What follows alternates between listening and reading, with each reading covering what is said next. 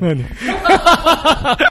まあね。まあ、あの、スイッチ押してるか押してないかの違い、ね。そうそうそういいよいいよ。はい押して、はい適当に。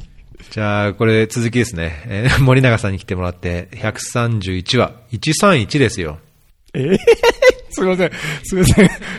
ちょっと、ボケもできないし、うん、ツッコミもできないし、131ですね。131。はい。あの、ちな、今思いついたのは、あジンマアジスの、ジンマ、あアジスからジンマに行く飛行機が ET1。あ、131なん。じゃあ、慣れ親しんだ。よかったよかった。接点がありましたね。これドットドットをつないでこう、点と点を結んで、こう、話をつつみ紡ぎ上げていくのがね、あれですか。よろしくお願いします。はい、よろしくお願いします。いや、だけど、さっき、前回のエピソードでは僕正直、あのー普段全然森永さんがそんな自然環境保全とか、生物多様性保全とか、本当知らなかったから、個人的にとても良かったです。あ本当ですか？うん。多分聞い聞いてくれた人もね、そういう国際協力の関わり方の一つとして、なんかど、ど、ともすれば、なんだろう、こう、キャリアをどう作るかとか、どういう勉強して、どういうとこ行って、どういうふうにやっていくと、どこのポストが取れるとか、なんかそういうノウハウ系、ハウツー系みたいな、国際協力でどう生き延びていくか、ステップアップしていくかっていう話になりがちなこともあるし、まあ実際それはそれで一つ大切なあれだと思うんですよね。うんと思いますね、うん技術として、うん技術としてというか。うん。だけど、僕もやっぱり思うところは、その自分のコアになるところは何なのか、なんでこの仕事やりたいのか、実際それを仕事やった結果どうしたいのかっていうのは、やっぱり持つべきかな。まあそうしないとやっぱ見失っちゃうというか、自分は何をしてるのか分かんなくなっちゃうから、なんか、そうですねんそのすごい強い芯と、それこそ子供の時からこう抱えたあれを 何度も何度もあれいやいや、すげえな。これは本人はいいかもしれないですけど、あの、まあ、今度妻に聞いたらいいかもしれないです。家族は大変かもしれないですよね。あ、そう？なんで、それは本人の思いが熱くて強いからこそ、家族は振り回されるってことですか？いや、うん、そう。いや、その、例えばその、ちょっとさっき話出ましたけど、海外での生活がどうとか、その、場所が移るとか、まあ、もっと言うと僕はあんまりお金に興味ないので、で、こうなんか公言しちゃい、な、あはい、ローカルスタッフにも公言してますけど、お金には興味ないと。まあ、あの、かっこよく言うと、お金は後からついてくるんだと。言ってますけど、あんまり本当にないので、そのやりたいことができれば、あそれこそあの、北海道の NPO とかは、大学の初任給ぐらいまで落ちましたけど、えー。大卒のそ初任給とかですか？あ僕が大学卒業して最初に環境コンサルで働いた時とあんまり変わんないぐらいのえー。給料まで、はい、下がりましたけど、それでも NPO の中ではいい方でしたね。あはい、NPO ってなんか本当に、日本での NPO の、はい、立ち位置ってすごいひどいというか、なんか、話題が飛んでますけど。ーまあ、だいぶね、変わってきてる。まあ、その、はいはいはいなんだか、大手の NPO ってやっぱりね、まあ、ちょっと大手とこう、全般とのね、大きな格差があるっていうのは感じはしますけど。うーん、じゃあ、家族の話が出たんであれですけど、ちょっと、途上国生活、海外生活とか、はい。家族生活。うちも、うちも大体こう転々と2、3年するから、まあ次の仕事をどこにアプライしようとか、そういう時に大体相談するんですよ。まあそこに行ったら何ができそうとか、い。や、あの国行ったらこうじゃないかとか、まあいろいろ情報収集して、じゃあ子供にとってどうだろうかとか、うん考えるんですけど、なんかそういう仕事と、まあ自分の中でそういうやりたいこととか譲れないものがあると、その仕事を選ぶ時の家族との相談っていうのは、どういう感じでしてるんですか、まあ、あ、あ、あまあ、まず、仕事自体がそんなに選べるものではないというか、そのいろんなとこにあるわけでもないので、まず仕事がいくつかこう探してきたときに、あ、こういうのがあるけどどうみたいな。こことこことここみたいな。まあ、こことこことここまであれば十分ですけど、ここかここみたいな。いう状態の中で、まあ、そうですね。あの、僕僕としては、僕の一般論じゃないですけど、その、一般的にその、今回海外に出るときに家族をどうするかっていう話になったときに、まあ、彼、彼ら、うちの子供3人にとっては、非常にいい経験になるんだろうなと、僕は、その、やっぱりその違いを見ることによって良さがもうわかるし、ダメなところもわかるし、比べるものがないと、そのかさっきの環境の話でもそうだし、うん、自分も協力隊に行って感じているので、まあ、その、多分、いは、僕はそういう経験したかったなと逆に、子供の頃、今、思うと。ただまあ、子供時代に、その自分の選択とか自分の意思とは全く関係なく、まあ、勝手に連れてこられてるわけじゃないですか。言い方悪いですけど。うんまあ実際そうですね。うん。ね。それが、今、彼らにとって幸せかって言われると、ちょっとわかんないですけど、まあ、なんですかね、その、大人になった時に、うん、ああ、あの経験があったから、今の僕があって、あれが良かったと言ってくれればいいのかなというのが、うーん。あれ、ご家族は今回がその海外での生活が初めて？あー最初はなんかその、なんだろう、抵抗とか不安とか、やっぱり、家族持ってませんでした？家族？うん、家族の。もう、こ妻の仕事行くと。あ、行ってもいいなのか、行くって段階か分かんないけど、まあ、だから、えっとですね、もともと、まあ僕は、なんだろうね、平たく言うと海外志向じゃないですけど、その別に国内、海外にこだわる、こだわることなく、うん、まあ言ってましたね、さっきね。はい、うんはい。って思っていた中で、まあ、妻も出会った時は別にその海外、国内、でその一度は住んでみたい、海外に住んでみたいみたいな話もしてたので、まあそういう人なんだろうなと思ってましたけど、やっぱり子供ができると、ね、なかなか、まあ一番最初に聞かれたのは病院事情とか、学校事情とかどうなんだと。うん。そういうところはかなり、その、海外に出るっていうことだけではなく、北海道に転職するときも、まあ実はお小笠原とか沖縄とか、なんかいくつか受けたんですけど、うん、その時もやっぱりこう、病院はどうなってんだと。うん。まだ子供、長男ちっちゃかったのもあって、病院はどうなってんだとか、が学校はその時は言ってなかったですけど、うん、エチオピアの時はやっぱり学校と病院とセットで。ね。はい。いやなんかうちはもう、日本で生活したことないよな。まあなんかそこまで、あれだけど、確かにその、たまに、あの、リスナーの人からの返事、あの、質問とか、あの、ゲストの話方の話も含めてですけど、なんかその、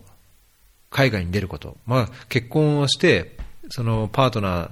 にそういうついてきてもらうことができるのかどうかとか、特に女性がそういう仕事をしたくて、その男性のパートナーに来てもらうのはどうかとか、で、じゃあ子供ができた時にその仕事を続けられるのかとか、転々としてどういうふうにやっていけるのかとかって結構やっぱ、いろんな形でみんな不満に、不安に思ったりとか、こう、雲をつかむような情報は収集しつつも、なんかどうしたらいいって、こう、やっぱ行ってみないとわからないことがね、多いからあると思うんですけど、実際に、その、いろんな不安を持ちつつ、家族来て、生活して、今、結果的にどう、やっぱり家族できてよかったかなっていう感じします？どうですか？うち、もううちだってもう、うちずっと一緒だし、僕はもう、い今、この1ヶ月単身生活して、はいはい。もう家族と一緒じゃなきゃ、もう嫌だなっていう。うん。素晴らしいお父さんですよね。っていうとなんか僕がそこをなんか否定してるみたいですけど、僕もまあ、はい、いた方一生、いや、一生の方が楽しいですけど、まあ、エチオピアに関して言うと、やっぱりこの間もちょっと話しましたけど、やっぱりその、外で、自由に子供だけで遊べないというか、そこは、ある程度、まあ、それができる海外もありますけど、やっぱりね、エチオピアも安全とはいえ、子供だけで勝手に自転車で家から飛び出してって大丈夫かって言われると、なかなかね、僕はまあ、それも社会勉強じゃないのって 言いましたけど、妻はそこは動揺しませんよねそうね。ね。いやー、なんかあったらやっぱね、なんかあったらなんかですかね。はいただまあなんか、うちの前で子供が遊んでんじゃないですか、その門の外とかで。そこで遊ぶぐらいだったら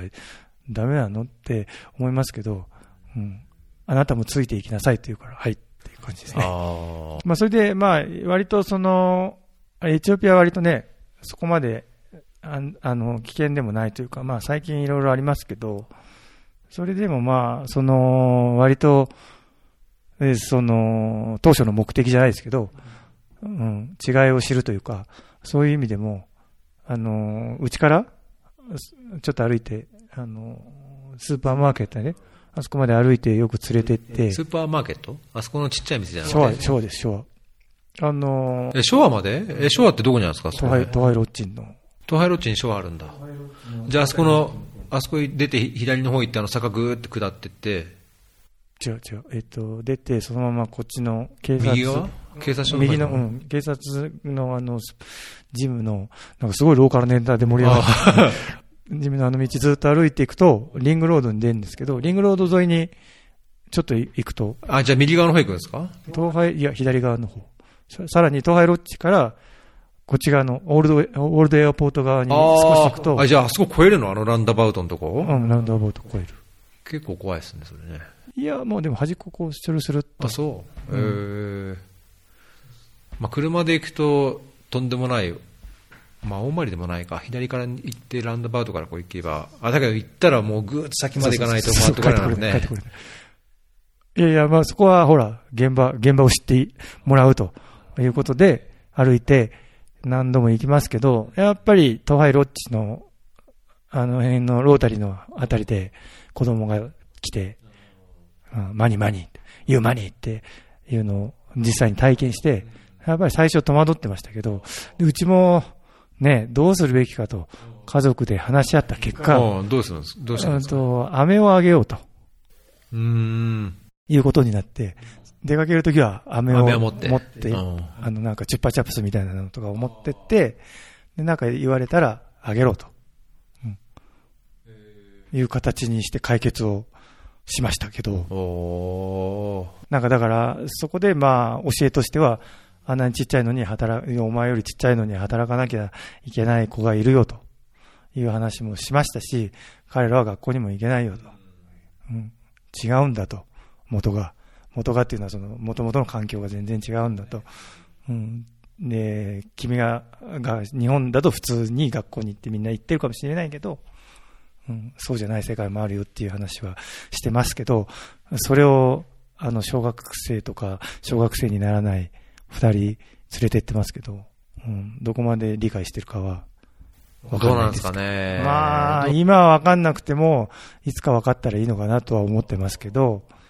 ただまあ、違うんだっていうことをまず知って、そうね。いや、僕もそれ同じような時に答え、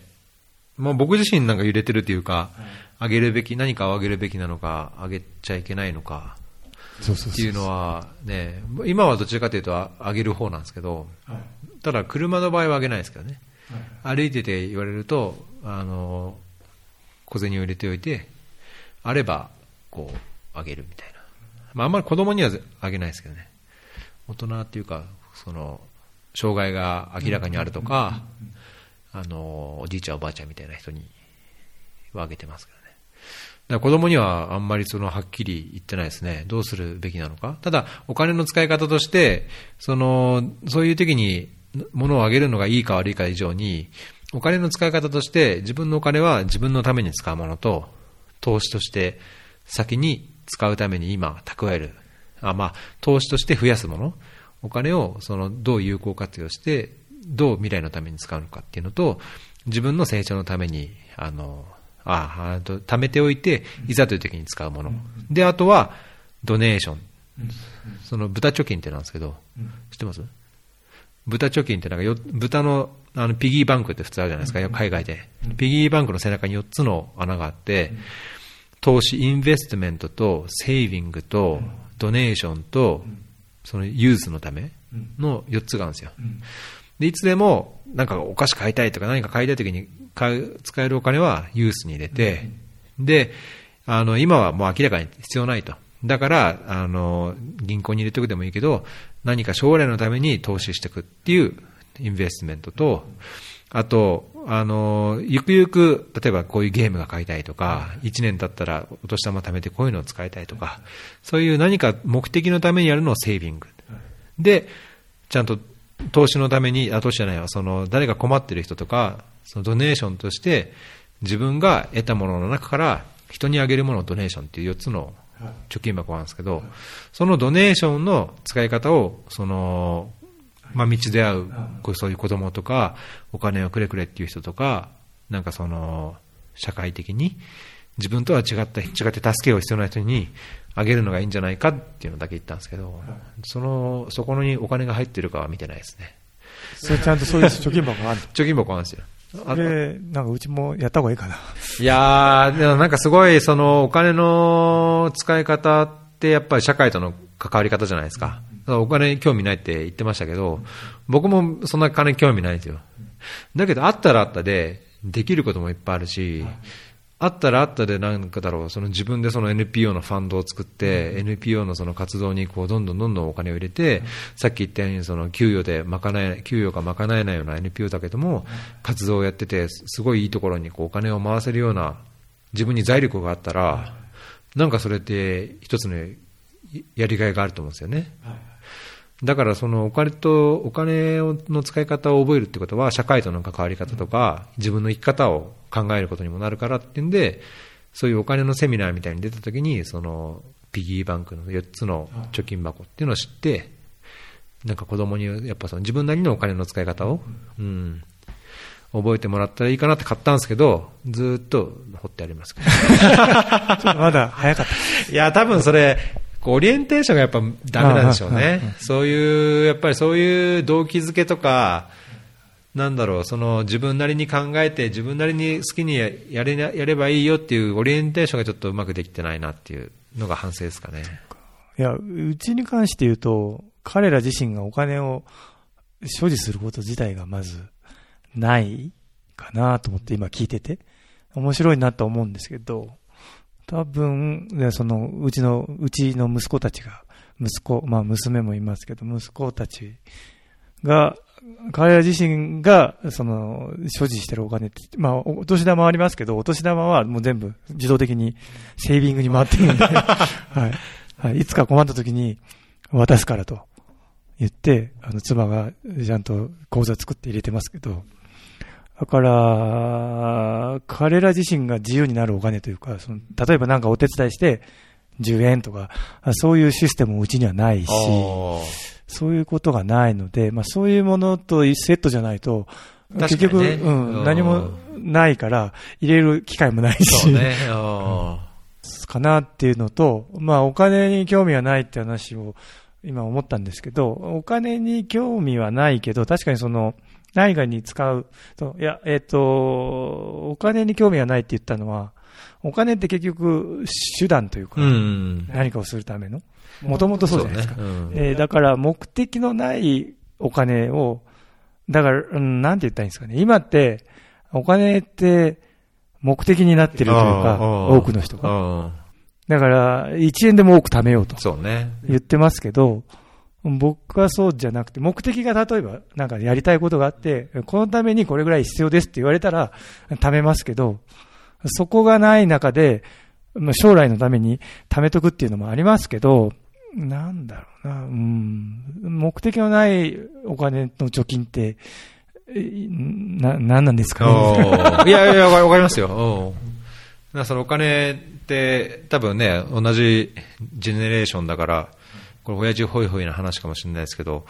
僕が大学卒業して、その社会人っていうかね、その社会に出るって時に、やっぱりお金ってどうなんだろう？っていや、経済って今後どうなるんだろうって、自分はどういうふうにやっていくんだろうって時に、多分見たことあると思いますから、エデンの遺言とか、見たことあります？あ、知らない？誰が書いてる？え？あのミハエル・エデンってあのモモとか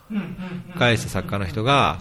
NHK98 年とか99年ぐらいじゃなかったかな。そのお金っていうのがそのままさにおっしゃったように目的化していると。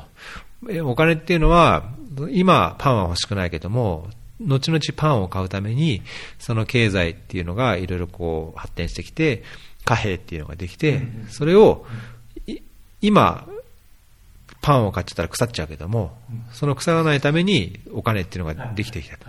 だけど、今それがお金が腐るどころか、お金があればお金だけでお金が増殖するような社会になってきて、まあ逆にその、むしろ腐るべきお金があるべきじゃないか。で、それが、なんだろう、そういう考えがどんどんどんどん広まって地域通貨とか、あの、その、国家が統制するような通貨じゃなくて、投資に使われる通貨じゃなくて、人々のこう生活の中に息づく地域通貨っていうのがもう90、はいはい。半ばぐらいからその本持ってますね、僕ね。うん読んだ読んだ。でしょ？多分なんか話を聞いてて、そういう感じがなんかお金もですけど。、要は劣化していくべきだと。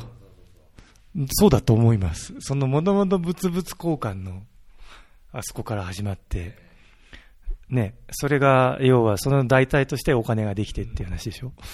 うん、だから、お金を劣化しないとダメなんじゃないかっていう話は。まあね。まあ、だけど劣化は、なんだろう、その、まあメインストリームの経済の人が言うことかもしれないけど、お金って結局インフレがどんどんね、嫌でも進んでいって、今の100円は10年後の100円の価値はなくなるわけじゃないですか。要は劣化するわけじゃないですか。いやいや。ね、理屈かもしれないですけど。はいはいはいまあだから、その、その、貯蓄するだけじゃなくて、投資をして増やすのがあれなんだよっていうのが多分今のその、ね、経済の中では当たり前なように言われてますけど、まあだからお金の関わり方っていうのは、その、家族とか生活を考える上でも、なんか、結構軸になるところっていうかね。ねうんすみません、本当こここで妻に謝った方がいいのかもしれないで す。すみません。お金にはあんまり興味はないんですけど、まあ僕まあ、さいもそうですけどね。幸い、まあね、ここまでそんなに苦労してきて、そうですね。うんで、なんか、お互いに妻から怒られそうですけど、私が管理してんだと言われそうですけど、まあ、幸いにして、まあ、そういうことは起こってないので、まあ、その話も、まあ、ローカル、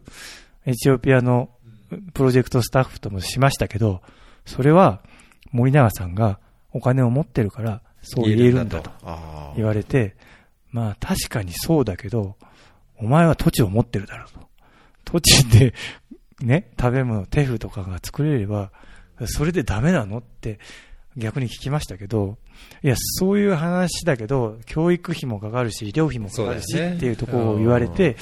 まあ確かに、その、ベーシックなものはいるっていうのはわかるよと。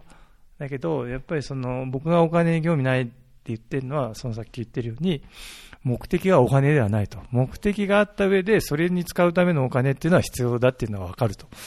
うん。それ以上は別にいらなくないかと。だからローカルのその人は、その目的があって生活に必要なためのお金がそもそもないけども、あなたはあるからそういうことを言えるんじゃないのってことですよね。だから、まあ、その、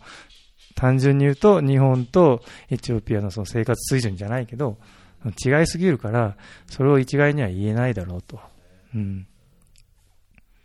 でも、その、お金っていう形じゃないとしても、エチオピアはそれなりに、その、要は土地があったり、まあ、その、ジンマの、僕のサイトの近くの話ですけど、彼らは、それなりにその、ね、生活資源というか、ライブリフットを持ってるし、まあ確かにその、そこからね、テレビが欲しいだ、うん、っていう話になってくるとまた別かもしれないけど、うん、そういう意味ではそこまでそんなに、その食べるのにまで困っているわけではないので、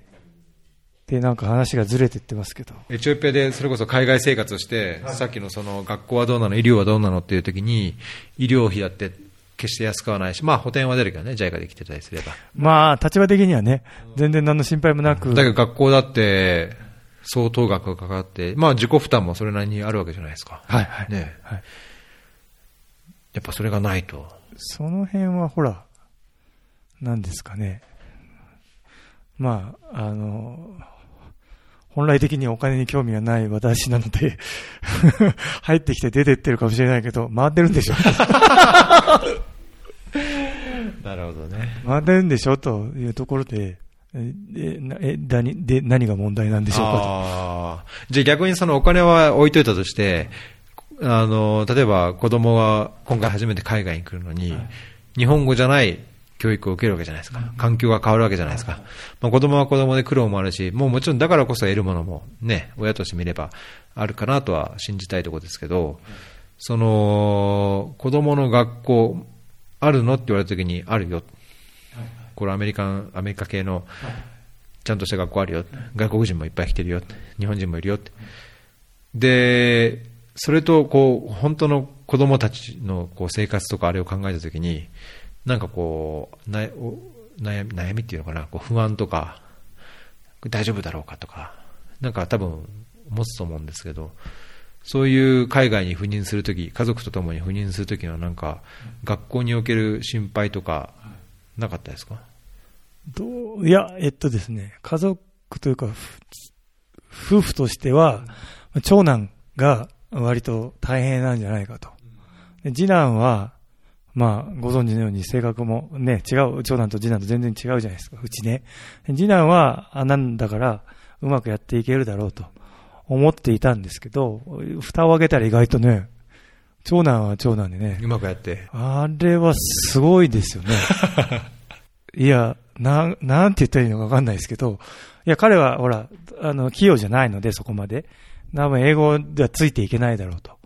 授業がね。それで、へもしかしたら、その登校拒否とか、そこまで行くんじゃないかって、ちょっと心配はあって、ええ英語教育始めた方がいいんじゃない出る前に、みたいなとこまで言ってたんですけど。まあ意外となんですかね。あの、学校大丈夫なの？って聞いたら、うん、大丈夫だよって言って、みんなは何喋ってるか、あ、数学はまあ確かにね、進んでるの、算数、うんうんうん算数は進んでるので、ね。うん算数は別に言葉が通じようが通じまいが、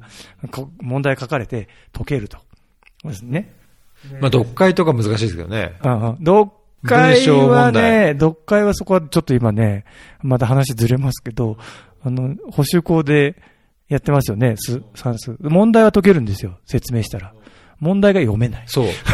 うちもそうなんですよ。そう。だからお前この漢字なんで読むか分かるかって言ったら、うん、分かんない。待って待ってって。それって、あの、算数の試験じゃなくて、これ算数のテストだからと。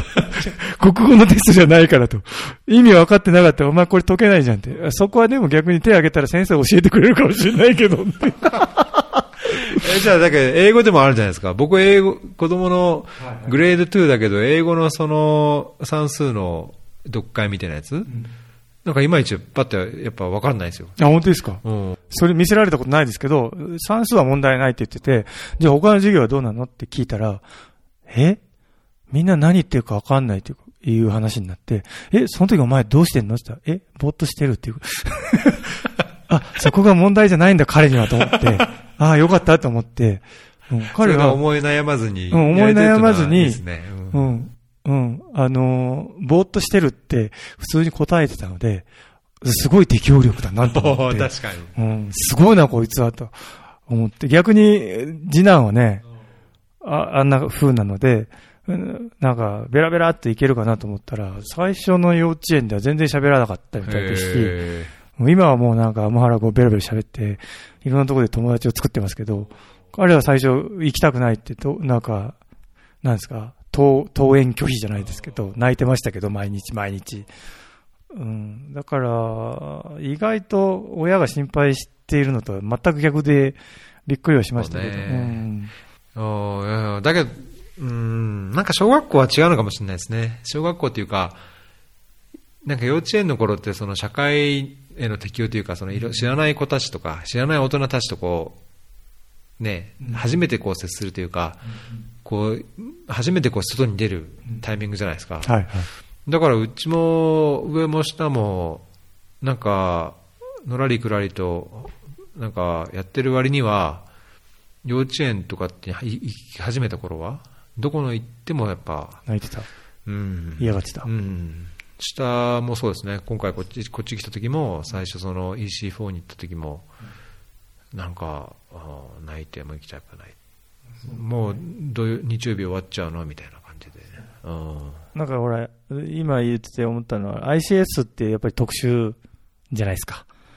いや、その、その、要は、もうずっといる人はいなくあ、まあ、エチオピア人には中にいますけど、基本はみんな何何年かで来ていなくなってっていうのをずっと繰り返してるから、まあそういう意味ではみんななんかこう、そういう流れの中で、新しい人が入ってきても受け入れるっていう土壌があるというか。まあ、それは確かにそうですね。うん。うちのはローカル、本当にローカルのところに最初幼稚園に行ってたので、そういう意味では、彼ら的には別にそういう受け入れる体制はないというか、うん、そっかそっかそっか。のはあったのかなと思いましたけど、そうでもないのかな、その話を聞くと。やっぱり、えー親離れとかそういうなんかいろんなこう、う確かになんか3、4、5歳ぐらいの頃でやっぱり環境が変わって、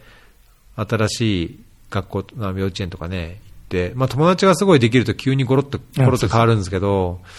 なんかその、最初の頃って、なんかこっちも胸が痛くなるような、なんか、うん、感じはありましたけどね。毎朝ね、車で送っていくとね、なんかな泣いて行きたくないとか、早く迎えに来いとか、もう行かないでとかね。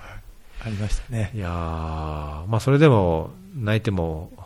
置いてきましたけどね。うんあの、ほぼさん、ほぼさん、いわゆるほぼさんに抱っこを渡捕まえしてはい、どうぞって。はい、これカバンです、みたいな。うんはい、はい、また、帰り迎え来るから、って言って。そうね、あと子供のあれで聞きたかったのは日本語教育。それはさっきのその数学の問題が読めないっていうのはあったけど、今、4年生。で、今度3年生。子供がね。あのーこれは言った、言っていいのかななんか、いその日本に体験入学帰ったんですよ。はい、はい。うちもやってるね。はい。で、漢字のテストやって、今までは、なんかその、漢字のテストで満点だか上位を取ると、給食のおかわりができるから、一生懸命やって、2年生までは、どうにかやってたんですよね。で、3年生になったらもう、何点って言ったかな？一桁だったかな。やっぱすごい大きな差が出てきて、もうここでも補習校でも漢字があの大変ですですよ、頑張ってくださいって言わなんか先生にも言われたし。なんか日本語教育ってどこまでどうしていけばいいのか、なんかこれからの時代って別に多分書けなくてもいいと思うんですよ。ね読めれば。まあまあね。ね、インターネットでこう、その記事を見たり、映画を見たり、あるいはゲームでも出てくる漢字を読めれば、意味がわかれば、まあなんとなくいいのかなと思うんですけど、なんか日本語教育、その海外でとかね、これからまだまだ日本にとどまらないとした場合に、日本語教育とかなんか考えたりしないですか？考えてませんって言ったらあれですけど。こ れ後で喧嘩になったら理由にしないでくださいね、なんかいろいろ。ああ、まあね。カットですよ、カット。いやーええいや、あのーね、補修校の漢字は毎週毎週家族の一騒動というか、なんじゃこりゃと。同じですね。うん、なんじゃこりゃと言って、ね、どうやってやるんだと、毎週聞いて、うん、なんか、ね、来週までにこのページとこのページみたいな話で、でそれで何個ずつみたいな話で、で、その何、何個書くっていうところからまず話題になって、うん、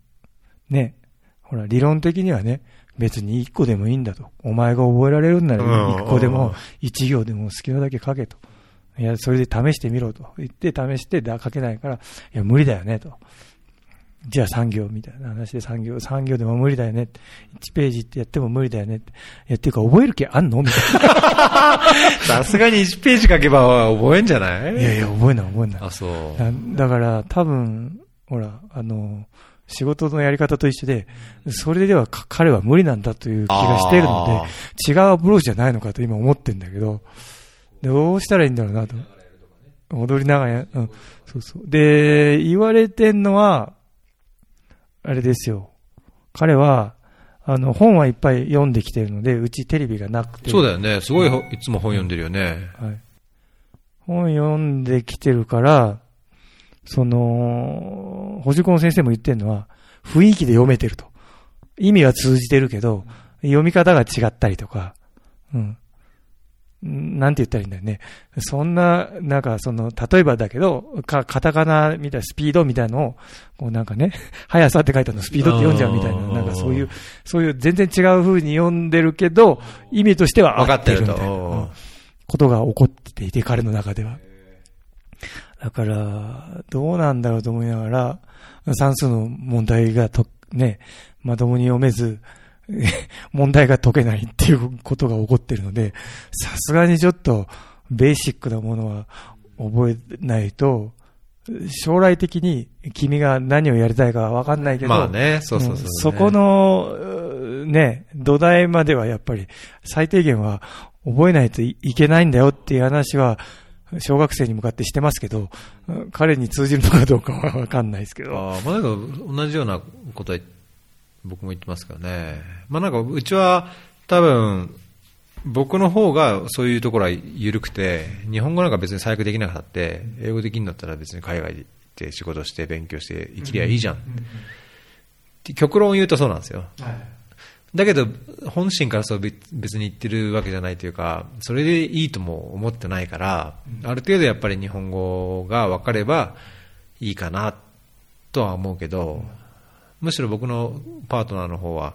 そこをしっかりその文化的なところも含めてちゃんとこう日本のあれを身につけておいた方がいい。その違いはあるから、多分子供への接し方のあれも、ちょっと二人の中では違いがあるというか、うんうんまあ、よくも悪くこうズレがあると思うんですよね。だから僕は、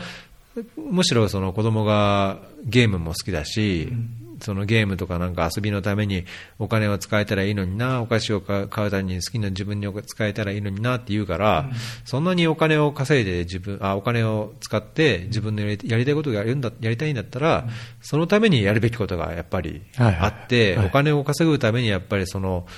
自分の知識とかノウハウとか経験を積まなきゃいけないし、なんだろう、お金を稼ぐっていう、そんな簡単なことじゃないから、そういうためにじゃあ今頑張っていろいろものを覚えたり、勉強したり、ゲームするにも、じゃあ単なるこう字を読まなくてやるゲームじゃなくて、字を覚えないとできないゲームもあるだから、そのために字を覚えるっていうのもね、インセンティブになるんだからややったらいいんじゃないっていうように最近は言ってるんですけどね。まあだけど、なんだろうね、楽しみとこう喜びには勝てないから、まあね。言ってることは分かんないかも、分か分からなくないかもしれないけど、ちょっと30分ゲームしていいって言ったらもう30分、ただゲームして、30分ゲームするために30分じゃあ勉強、本読むねとか、なんかやっぱりまあね、うん。難しいよね。難しいですね。だから、前もちょっとなんか話したかもしれないけど、なんかこう、正論を解いてもね、子供にね、そうね。伝わらないんで。やっぱそのどう伝えるか。そうそうそう。お前の将来だから、お前が今やらなかったら、こう将来困るのは俺じゃなくて、お前自身だっていう話は正しいかもしれないけど、伝わってないよね。そう伝わってないんだよね。多分伝わんないんだよね。伝わらないと思う。それはだって、ね、自分で言いながら伝わらないだろうなと思う んだ。うん。うん。思いながらね、言っちゃうけど。いやー、ついついなんかね、そう言っちゃうんでね、どう伝えればいいのかね。わかんないな。いや、なんかその子供への接し方とかもね、本当はね、いろいろ聞きたいというか、どうしたらいいいいのかよく、いや、なんかその、僕はもう試行錯誤してますけど、よくわかんない。ね、なんか、難しい。よく補修校とかで言わ言言われるのは、うん、僕の接し方はちょっと変わってるねと。あ、そう？まあ、わ笑われたりしますけど。なんで？どういうとこ？前に笑われたのは、ほら、なんか、道路でこう、はみ出してたら、一回、一回引かれろと。うん。そしたら痛さがわかるから、次から引かれないだろうと言ったら、いやいやいやって松山次長。まあ、引かれちゃったら、あれだ、引かれる度合いにもよるけどね。うん。だから、体験しないとわかんないんだったら、してみたらっていうのが、基本、言ってもわかんないんだったら、やってみたらって。うん。暑いよ、でも暑いって言ってもわかんない伝わらないんだったら一回触ってみたらっていうのが、暑いってわかるからと。うんそしたらもう触んないでしょと。うん。いう感じで、こう、なんか。そう。もうそうね。いや、僕も似たようなこと言ってるかもしれないけど、伝え方が全然違いますね。僕はついついこうね、怒っちゃう。そうそうそうそう。なんか普通の親だと、多分、怒るのかなと思って。怒っちゃう。なので、いや、その、例えば、いや、道路、もう引かれ、引かれてみればわかんじゃないじゃなくて、お前わかんねえだろじゃあ引かれてみろ、一回、わらーってなっちゃうっていう。そうね。あいやいや、軽く引かれるぐらい引かれてみたらいいのかなって冷静に思うんだけど、あ、そう。うん、その、確かにね、その重大事故になるぐらいの 引かれ方をしてみろとは言わないけど、なんかこうね、ちょこんと当たって、すごい痛い思いをするぐらいだ、うんをしてみたら、まあ身に染みるのかなと思って。いや、まあね、やってみなきゃわからない。その危険の度合いを、こう、ね、赤ちゃんとかもそうだけど、わからないでいくけども、そこから危険っていうのを覚えていくっていうね、それが生きる、こう、生きる術を覚えていくっていうのは、いろいろ言われるところですけど、うん、それでもちょっとわかんないな。本当ね、子供との接し方はよくわかんない。ね。いやいや、なんか、その、違うなと思うのは、全部をその、全部ね、何か起こる前にこっち側が、それ危ないからやめなさいと言ってしまうのは、そうね。彼らにとっては良くないなって。もう思考停止になっちゃうしね、多分ね。うん、思いつつ、自分で考えてやりなさいっていうのが元にあるんだけど、やっぱりちょっと変わってると言われるから、どうしたらいいんだろうなと思って。いや、だけどそれ理想じゃないですかね。その、惹かれるのはちょっとあれかもしれないけど、それは極端な例かもしれないけど、だけど、その、やって考えてみて感じてみてっていうのがやっぱり。ないと多分。だから親ってね、そのだんだん、その、何？最初はもう四六時中離れずから、だんだんこう見守る役割になっていくわけじゃないですか。見守ることができずに、結局口出して手出してっていうのが、やっぱり、あのまあ、自立を損なうなのか、なんか子供に何かを強制させることになってしまうとするんであれば、その経験したことを覚えてやらせるっていうね、それを見守るっていう、いざとなったらいるから、やってみなさいよっていうのは、やっぱり僕は親の理想的な一つのあり方かなと思いますけど。そっか。いや、なんかその普通の生活は多分そう、そういう風だけど、また話が戻るかもしれないけど、学校の勉強についてはなんか、そう、そうなってないなって今、ふと思ったけど。ああ。言っちゃうってこと？言っちゃう言っちゃう。いや、本当言わない、言わないようにするのがなんか、親の試練。ね。とこありますね。本当にね、僕はついつい怒って怒なって、やっちゃうから本当良くないなと思うあとはまあなんだろうな。自分もそうだけど、やっぱり兄弟でこう比較されるっていうのはあんまり、あなんか、それは嫌だなと思ったから、言わないようにはしてるけど、どうしてもやっぱりね、まあ、男の子同士がいたりすると、あれなんですかね、うちはどうなのかな、比較してるじゃしてんのかな、やっぱ。うん。うんその辺はなんか結構気にしてるというか、るつもり。一応考えてるんですね。一応考えてる。あのじゃあ、その考えてるかどうかは、また、あの、パートナーの方に、聞いてください。また別の時に。裏取りしてください。裏を取って。はい。お願いします。うん。だけど環境が変わってとかね、それ日本語じゃない環境でとか、それこそさっきのそのお金くれっていうようなね、子供たちが周りに来るようなところで住むとか、得るところもあれば、なんかやっぱり難しいところもなくないですかね。いや、あるんじゃないですかね。いやいや、だから、なんだろう。難しいところが逆にプラスになると。うん、人を育てているんだと。そうね。薬莢が人を育てているんだと僕はずっと信じて生きてるので。はい。まあそれは確かにね、考えるからこそ、悩むからこそ、その、生みの苦しみも分かった上で何かを生み出せるみたいなね。はい。と期待してますけど、彼らには。いや、なんかそういう意味じゃ楽しみですね。大きくなった時に。いや、仮にそれが5年後であっても、10年後であっても、まあ、どこの、世界のどこにいて何をしてるか分かんないけど、どうなんですかね。んなんかこの、そのエチオピアでの何年とかさ、こう、その時を一緒に少しでも過ごした子供たちが、なんか将来、また会っても仲良く遊んでほしいし、まあ、仮に仲良くなくても、それぞれこう、違った道を歩んだ時に、ふと、こう、またどっかでこうね、ね交差した時に、ね、面白いね。いやなんかすごい羨ましく感じますよね。いやいや、そしたらほら、同級生頼んで、た訪ねていったらいいんだよ。そっか。同級生。日本で。俺今、エチオピアに同級生となない、あんまないですね。ないの？あんまないですね。ないの？なんかこう、小学校からの幼馴染じゃないけど。小学校は、ないですね。中学校中学校も、こう、大学生の時になんか、何回かあって、ったけど、全然連絡も取ってないですね。今？うん、つながりもない。唯一高校かな。高校はなんか僕、ずっと高校でこう、はぶ、はぶってる感じななんか一人こう浮いてるような感じだったと思思ってたんですけど、まあなんか同窓会があったりして、なんか高校は今、逆にこ仲良くなってる。う、うん、昔なかった関係がえー、ちょこちょこできたりして、まあそれでも疎遠ですけどね。うん、あんまりね、こういうポッドキャストやりながら、あんまりこう、人付き合いも良くないし、そうなの？なんか、ほら、